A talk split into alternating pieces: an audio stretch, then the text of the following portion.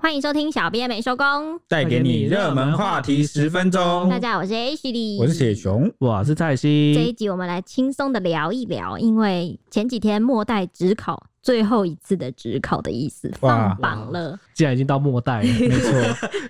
虽然离我有点久远了，但是没想到已经来到末代啊。据我所知，我那一代好像也是末代的什么建构式数学，啊就在我这里。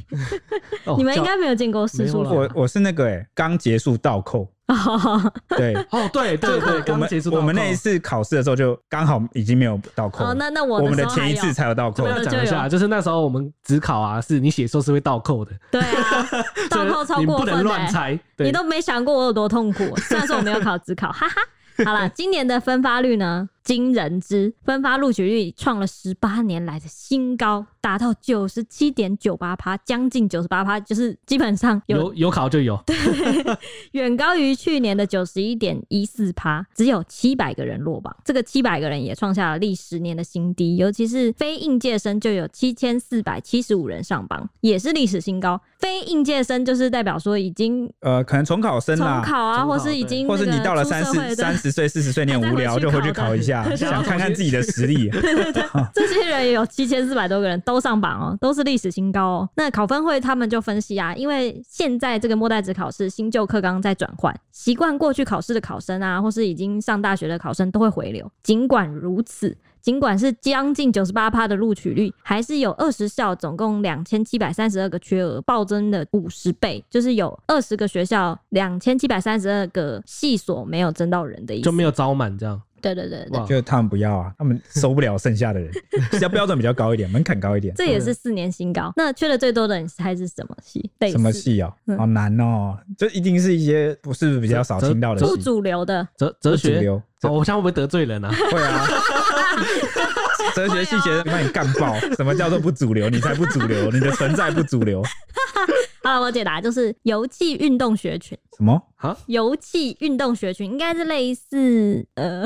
呃，欢迎大家来我 们的 IG 帮跟我们解答答。啊啊！我这个我这边猜一下，也可能就是运动类的啦，运动类应啊对该就跟是运什动么有运动关伤害啊，什什么么运动什么的，的对对，就是教练之类这的吧。这类的已经高达三十一趴没 有缺额，在鄙视专业，等下被人家 呛。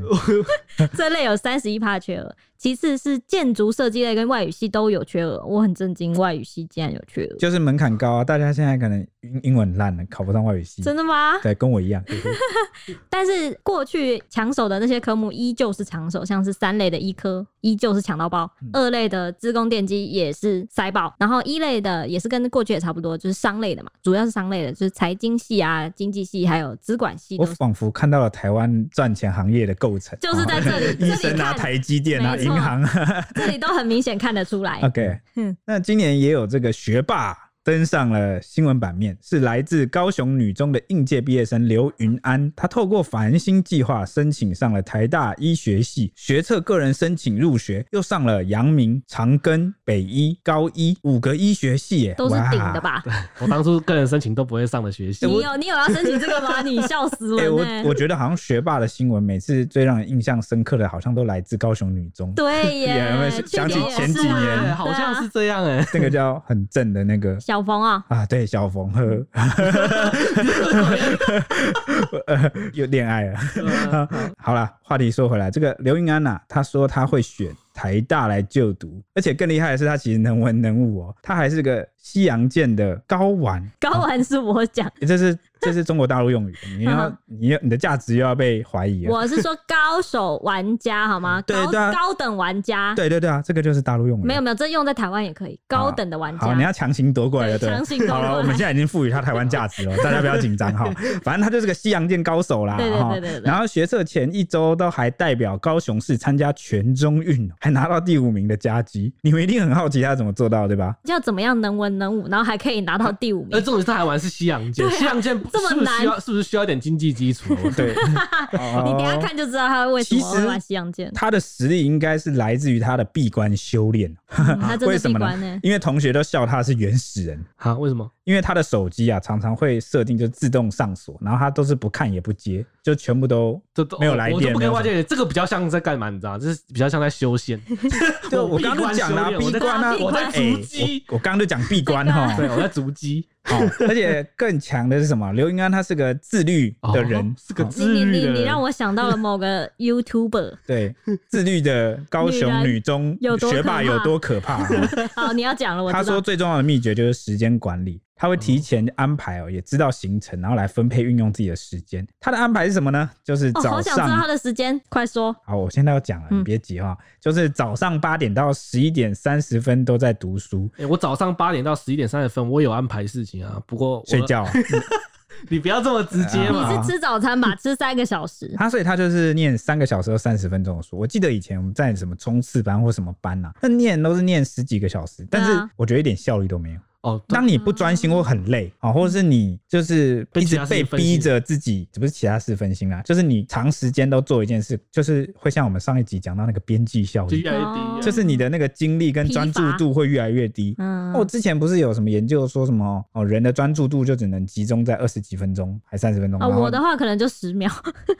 对，那我想想我三十分到四十五对十分钟那，那就是那个，就是我嗯们平常上课的一节课的对时间。那所以 H 你你的那个时间读书安排时间就要是十秒，十秒，十秒，对对对，我对就对算对十秒，念完 就吃一口饼干之类的。所以所以我觉得他这个安排其实不错哎，就是三个小时，三点五个小时哦，就是你要全心集中，然后效率最好的去读书，我觉读得到脑子里。这个安排也很屌的一点就是，他早上一起来就可以念书，哎，因为早上其实是精神跟专注力最好的时候，真的吗？真的真的。我都真这的样了。但是因为你哎没我睡我饱，要你前一吃天那边乱熬夜啊，我要就是吃早贪餐，玩给我啊吃早餐。应该是他也是有吃早餐啊，只是他没有写上，没有写对上他只是跟你说，我早上固定就是会，他八点半以前可能在吃早餐啊，但然我后可能之后八点吃到十一点半，那就是你的效率就很有问题。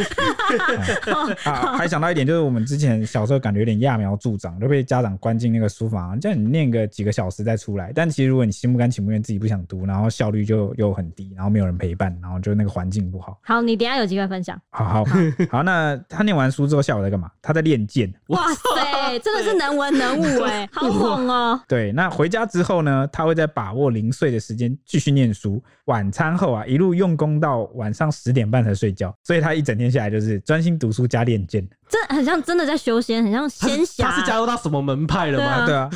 啊这样怎么不强？啊又自律又专心又努力啊，就都拿时间来读书跟练剑，峨眉派，对啊，这样可 以吧？峨眉派对吧可？以可以，但是这个呢太太神了，我真的嗯是太太神了。这学个霸刘云安还是有笑说，他有时候会迷惘，不知道自己念这些要干嘛。但是呢，我知道他微积分这种东西就是不知道念了要干嘛的东西。但他就会自己转念一想，蛮厉害的。他说他会对课本的这个知识有耐心，想着反正多学一点是一点，就是想着把自己越变越厉害，就感觉自己好像弄懂了一个东西，说哦，我又变厉害了一个、一哦 很有点点。成就感的感觉哎、，我觉得这是一个努力很重要的一个，就是一个想法，对一个自己的理念，对对对哦，对对你哪怕说不用进步或变强的到什么地步，我觉得我们人生或平时生活也是这样，嗯你只要在你想要或在努力的目标，你每天前学进一点，点学一点，学一点，嗯有进步对对哦对，有前进才是最重要哦。嗯他就是靠着这样的心法、哦，开心的面对读书这件这事。件事情就是最厉害的事情，好吗？啊对， 能够开心读书，然后他也尽可能让自己不要讨厌任何的科目，哇这然后超难去超难找每个科目吸引人的地方。所以他就是鼓励说，他的心法就是不要把这些看得太严肃，这样做起来会比较开心。没有办法，太严肃了抱。歉数学这件事情就是太严肃了，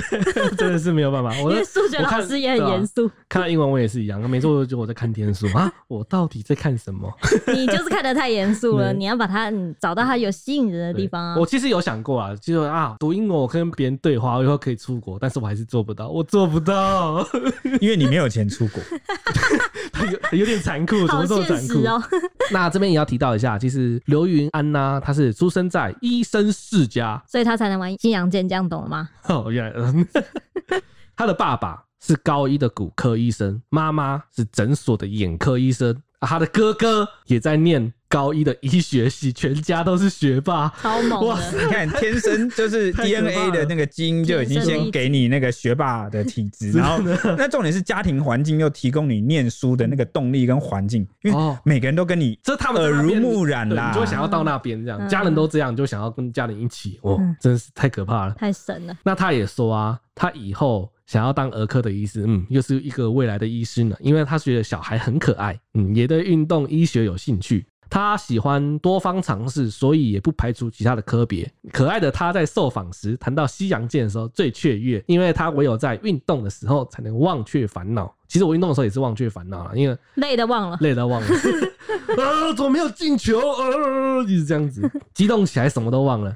当然，运动也可以交到好朋友啊，就一起打、一起击剑的朋友啊，这种像他就是一起击剑的朋友。对，看着彼此成长的时候，他觉得特别的开心。他还下定决心，不管多么辛苦，都要坚持下去。未来还想参加国际比赛，祝看看选手村哦。他讲到这个，这样过几年，他是不是又是一个奥运选 手？选手，对我刚才想到这个 到，时候我们就会再开一集，呃，我们如果四年后我们还在的话，这个节目还在，我们就会开一集来谈 他，说，哎、我我们在第我们记得他，在一百零几集的时候有谈到过刘云安，现在这刘个云安一千多集哦、我又们谈到他对，没错，我们又谈到大家他还。记得他吗？他就是当初那个学霸，很厉害，对玩击剑的，太可怕了。通常这种事真的是会一而再再而三地提醒他，因为他就是会很，他就是很优秀，他哦就是很容易被注意到。对，像是我们之前金曲奖的时候，不是有提到一个准外科医师那个吗？对啊哦，你对看对对，他也对对是又歌唱，然后又能当医生呢。我觉得是因为，我觉得这个有个因果的哦，有一个原因。我这样举例好了，嗯嗯他们能够读到医科，一定奠定于他们有很良好的习惯，不管是学习的习惯，还有还是分配时间，真好、的哦、或是效率。然后在这个一开始出生，在家庭耳濡目染下，让他培养了好的习惯之后呢，他比做什么都有这个习惯。对，而且他比起同龄的人，哦，成熟的更快，学习的知识更多，然后被开发的智能的那个领域也越多。那在这个情况下，你看时间安排也好，嗯哦，然后智能也好啊，各种触类旁通之下，他又可以去多方的尝试跟学习，然后通常能够开启给他这样基础环境的家庭的这个素养跟这个经济能力，通常也不会太差。嗯，他这个就会一直像滚雪球一样，优秀的人越来越优秀。对对对， 他开车他就是越冲越远啊，我跑步我就是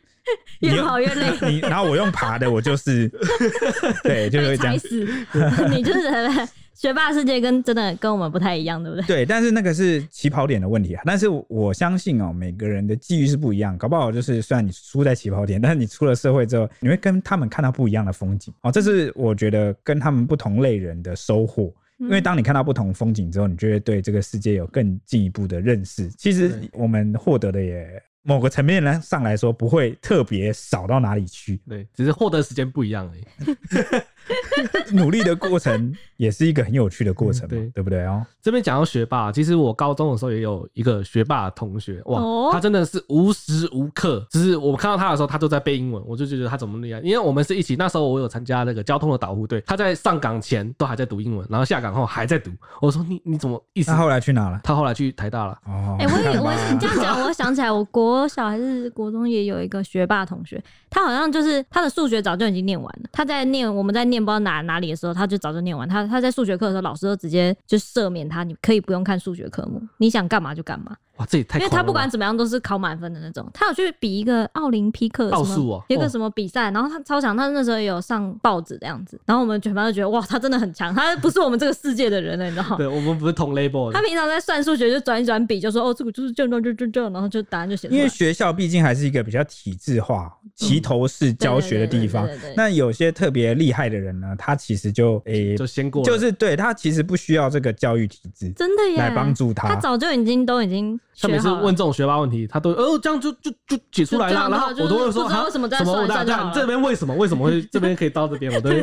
理解不了的人就哎，刚刚那老师也很好，没有纠结于尊严问题，没有哦就是真的就是觉得哦，他不需要这个资源，那没关系，他哎就是说真的，我觉得我从小到大遇到的老师都是蛮优秀的老师，哎，就是很开放、然后开，明啦，对，很开明，然后也不是权威式的。我觉得也教的也很好，就是不会是那种强逼你，然后或是打你干嘛的那种教法。我觉得真的是现在，哎，有一个好的老师真的很重要。对啊，因为像我记得我国中的时候对数学什么算，我是很懒的人哦， 所以我就是没兴趣嗯哦，不喜欢那种要动脑计算很复杂的东西，所以我就一直不知道自己的某些潜力，哦我就会觉得，因为你个性不喜欢，哎，我觉得很多小孩子都是这样，或者是现在正在听的这些听众，你们去想想看，有没有很多其实你们小时候或某个时间点哈、哦、很排斥的东西，你觉得你就不是那个种类，你就给自己贴上标签，你把自己的不喜欢解释成是你不擅长。嗯，对，结果后来等到你偶然哦有机会或是某些际遇去练习或触碰到的时候，发现嗯，我其实不是不行哎、我其实好像没有那么也是做得来。对对做得来，但是因为就是一开始就自我设限，就先逃避了，所以我讲了这么久， 我就讲到这个，我国中的班导是理化老师，哦嗯我很感谢他，嗯因为我一开始以为我就是可能比较适合读文科什么，嗯结果因为他的理化老师，第一个他教的很好，第二个就是他就是像你刚刚讲，就是不是权威式，不是逼的那种，嗯他是会好好讲概念，然后解题，然后理解给你听，嗯那再加上他也是一个人很好的、啊、男老师，嗯我就努力。后来我就几乎，因为我怎么可能那时候国中烂 烂的，结果理化有一次学那个印象蛮深刻，那个浮力跟电力，哦，那我就是那压力水的那个压嗯力，嗯嗯我就考全班第一名，哇，理化。是你第一次做到是不对是？我第一次，因为我的成那时候国中成绩很烂，我平均排名大概就是十几到二十几，嗯然后结果我居然考第一名，然后老师就公开表扬我，啊他就更激发了我，就是想要愿意念去理投入化。嗯对，就是我后来就考虑去念理科，结果你就现在坐念在了这里，文科。你没有违背你的初 衷。我这我这边跟你不一样的是，我是英文，我国中的英文是很烂，国中英文哦，国中英文我我可以考到十几分的那一种。怎么了？现在你还是很烂啊？那个时候有比较强，就是那时候我考月考啊，我就是只能考十几分，然后老师说啊你要努力，不不不只是那个老师对我很好，他都是他都是三不只是帮我辅导这样，然后到了国二还是国三的时候，觉得啊我好像不能再这样下去了，我就跟我妈讲说，哎、我那个我想要补个习，我想要学英文，然后她让我去补习，然后我就努力学英文，然后我上课的时候我就认真学，然后有问题我都问，然后后来有一次月考，哎、国三的时候月考吧，我就冲到九十几分了，然后现在呢？现在现在没有还是一样烂？没有，我我是说那个时候其你实我。辜负了你的老嗯 对师，，那个时候我道我歉冲上去的时候，大家都很惊讶，说我哇我，觉得国小国中都处于一种只要你肯努力，对，其只要你实肯努力就可以但办是得到可的能事情。 可能高中大学你就会开始发现，原来你不是某些料啊，但是要尝试过才知道。就像我刚刚讲的，对嗯了，真的欸。讲到补习啊，其实台湾学生的读书方式，先前就有网友掀起讨论啦，像是就有网友提案了，说，哎、是不是让我们的国小啊、国中啊、是高中啊，然后延后到校上课？哇，这个其实我非常赞同。没有不过国这个小没有国小因吗，为现在是八点半嘛，对不对？对，那我记得他有提案说要再延延到九九点点半，对，哦然后九对对点半，而且对对对八点半好像还是是规定，但其实有些学校规定更早，白因为昼大家都七点半哦，对七点半就大要家都坐 我那在那个里我那了。个时代就是要七点半， 对然啊，后七你点半就要坐在那里啊。超过就要被纠察队有什么祭点啊，没然错，后就是中午我，就是我。 然后中午就要到去罚站。第三个点 就一个警告、哦，很容易就一个大。那你们怎么看？延后上学这件事情？我百分之百支持啊！我觉得台湾小朋友真的太辛苦了，对，我也觉得我百分之百支持。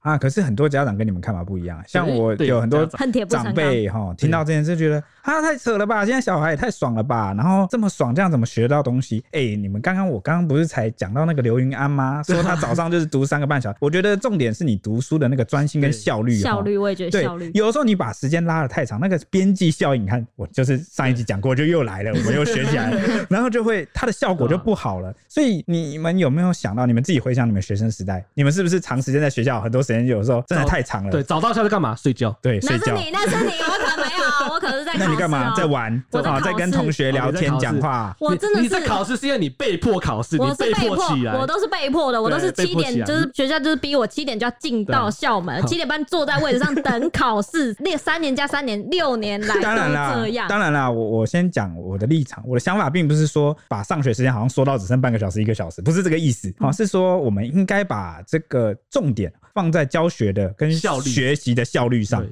我觉得改善这件事，比起哦时间一直拉长拉的多长无意间一直拉多长短哈，哦把你困在学校，对这个好像不太好，但是我也要讲实际的问题。这个家长，你家长要送小朋友上学，如果延到九点半，其实很多没办法跟着上班时间上一班起时间送的。会不对，能配合，然后呢，在校时间缩短也会导致哦这个托育问题、下下班育也儿没问办题。法收。为什么？因为台湾的家长们哈、哦、很辛苦，尤其现在很多双薪家庭，大家都要上班，所以这个是不同的考量点嗯啦。好我们刚刚只讨论这个学生学习的话，哦，嗯就是这个想法。对但如果又换到这个托育跟那个家庭状况的话，哈、对，大这家是不一样，立场大又家不一样立场不一样。那我这边举个例子啊，就是有一个自称他在补教业工作的网友啊，我们这边就简称他是补教哥，嗯他就分享了一个台湾学生，因为他在补教业工作、啊，他分享说台湾学生啊，就一天下来，他就觉得哇，他们六点就要起床搭车，就搭校车，可能搭公车、搭校车啊。其实我当初在没有骑摩托车上课的时候，我也是每天六点半就要起来搭校车。你又在自曝自己，啊，我该说了什么？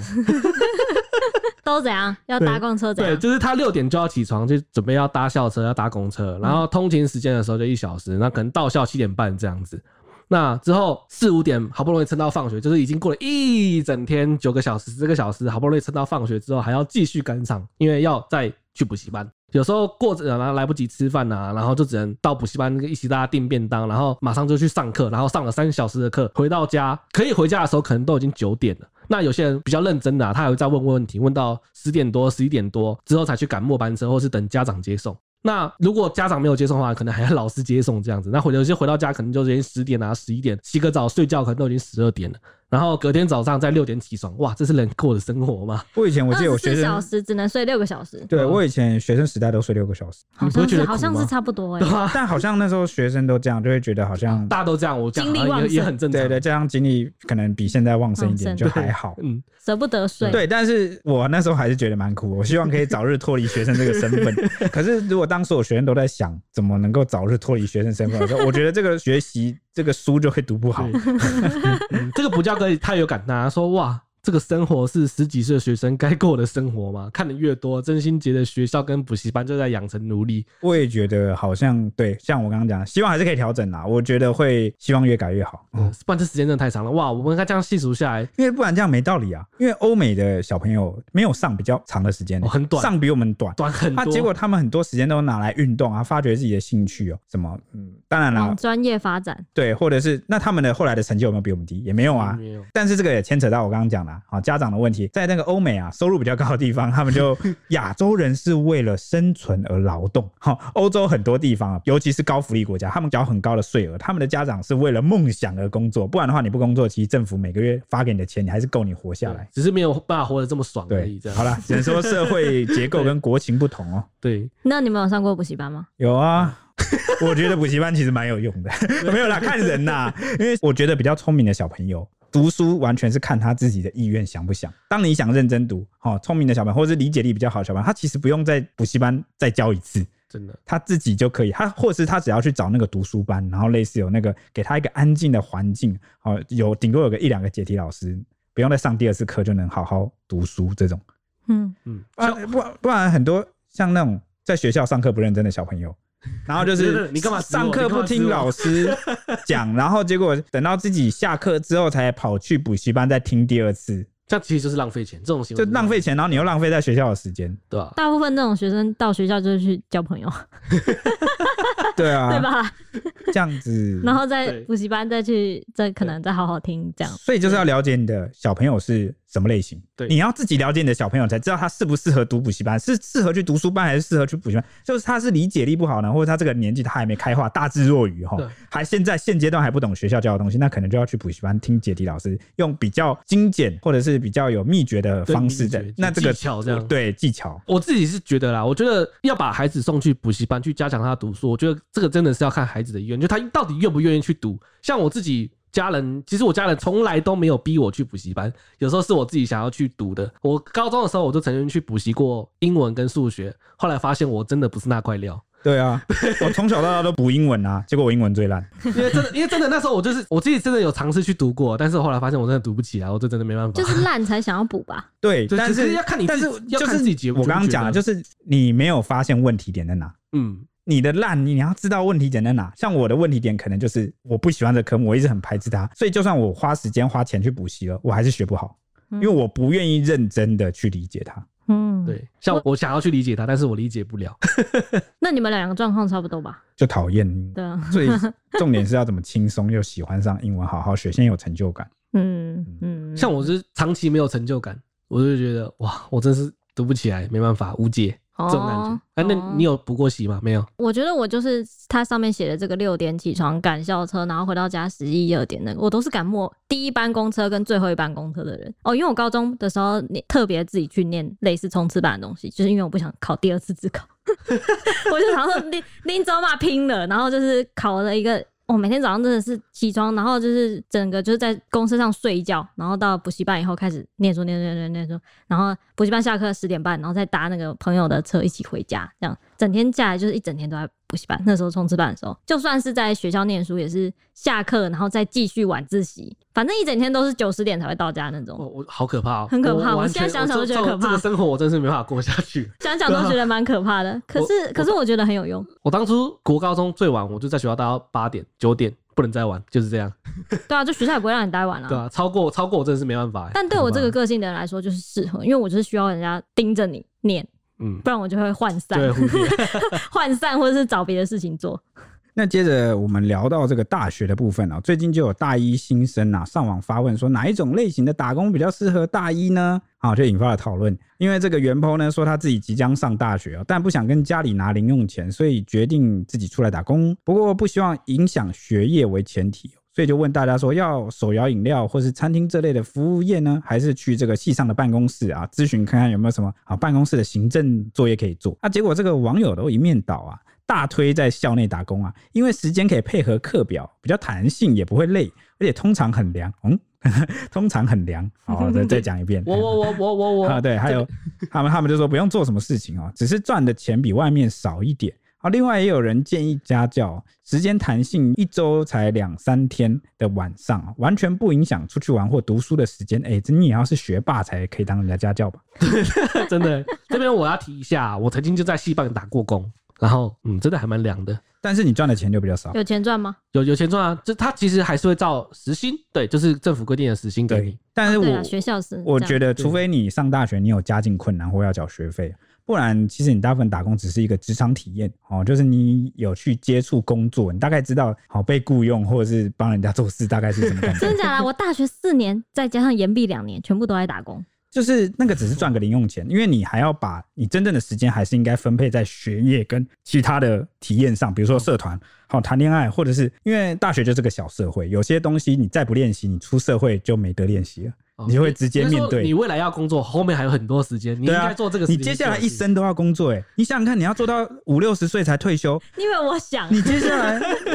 不是就是你真的没有很缺钱的话，我建议真的就是只要赚个零用钱就好了。嗯你大部分时间还是要放在学校，你忘记我跟你讲，我什么工都打过对。但我觉得这样很可惜，这样你你去读学大学干嘛？啊，念书啊，不是你，就是你大学除了念书，你还有很多大学生活。你最后一次当学生，嗯，那你哦那些东西没有体验到，你接下来一辈子我四在五十年都要工我作、在职场体欸，验 到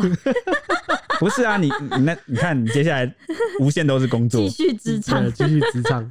就是其实还有什么社团呐、一些有的没的，对，大好学像很多好你玩你的们觉得好像看起来都没有用，但是其实你过去啊，国小、国中、高中你都在读书，你是比较专注在读书上的，嗯大学才好不容易有点余裕，结果你也不学着怎么跟人好好相处，你以为大家都很会跟人相处吗？我跟你讲不会，尤其是团队合作后，沟通、表达、语义逻 辑哈、思辨，还有训练你的思考能力，我觉得这个都是大学你所以看你不觉得到我的在隐大学形没有学习学。好，现在才变这样？你就是学得很好，所以现在才有办法跟我一起录节目啊。但你刚刚说我都没有念那个啊那，你你是天生神力啊，你天资聪颖，你才可以把时间都拨去打工 嘛。你跟刚刚讲的不一样哎、对，我是说你原本可以学得更高，然后这样你就不能跟我一起录节目，然后我就会很伤心。嗯哦，还好对你你没有，你都花在打工。好，那我们再接下来聊到工作，哈哈。因为最近有一个调查研究发现呢，最近五年以来，平均每个月的工作机会都不到三百个，甚至只有个位数。在企业的征才方面，需求啊急剧的缩减，其中有七个职务正在消失中，好可怕，好可怕，好可怕！包括了室内电话机、电报机装修工，为什么呢？有因为有这个职业哦、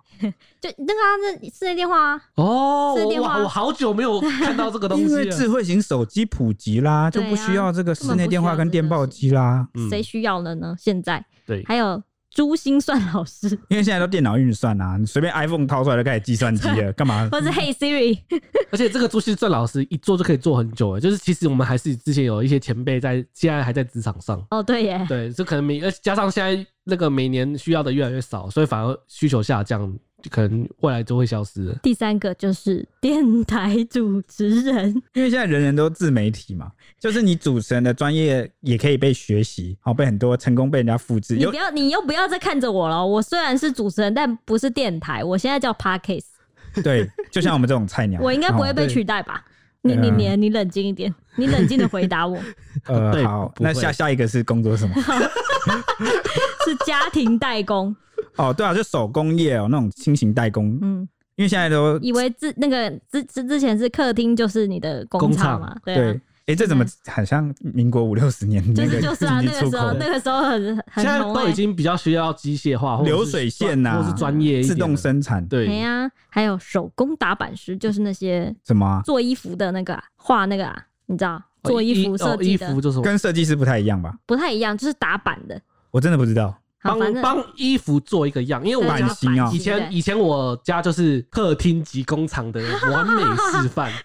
对，所以我我家就有那个呃缝衣机啊，一些有的没的，然后我妈就会打板，他现在为什么被取代？哦，就是你妈那就种已欸、就已经没有手工了，就真的就没有不手需工要了对，反就正不不需要了对，反正不需产业要了外移哦。嗯，对类似，哦， 快因为现在快时尚都是一个礼拜一个礼拜就要出新品的那种了。嗯，还有派报生或是传单派送，哦，这很正常，因为都数位化了嘛。对而且现在也不能给你乱贴了吧？对啊，现在什么广告都嘛是电子广告啊，嗯或者是网站的广告。那派报生报纸这几年大家也知道，就收了很多，关了很多，媒体也正在转型。对呀，还有最后一个， 你们可能没看过的铃木法运工作者，啊曾经红极一时，在台湾啦，曾经红极一时，但现在已经全面禁伐。为什么？传说中的伐伐伐伐木工，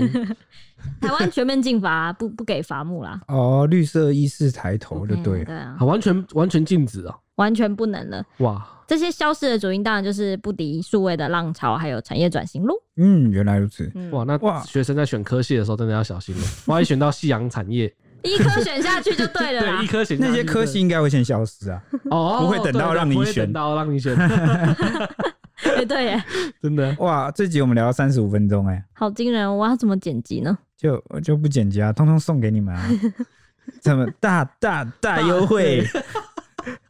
什么意思呢？ 就是啊哦，对啊，我啊们一百多集了，来三倍这集送给大 家、啊。好，那我嗯们下礼拜见对喽，，你看这这一次这五六日，大家听不完可以分着听，对，这如样 果觉得太长的话，啊十分钟，我们把五六日多送了六日的份。好好好，好 那我们下礼拜一见，祝大家有个美好的周周末，末拜拜拜拜。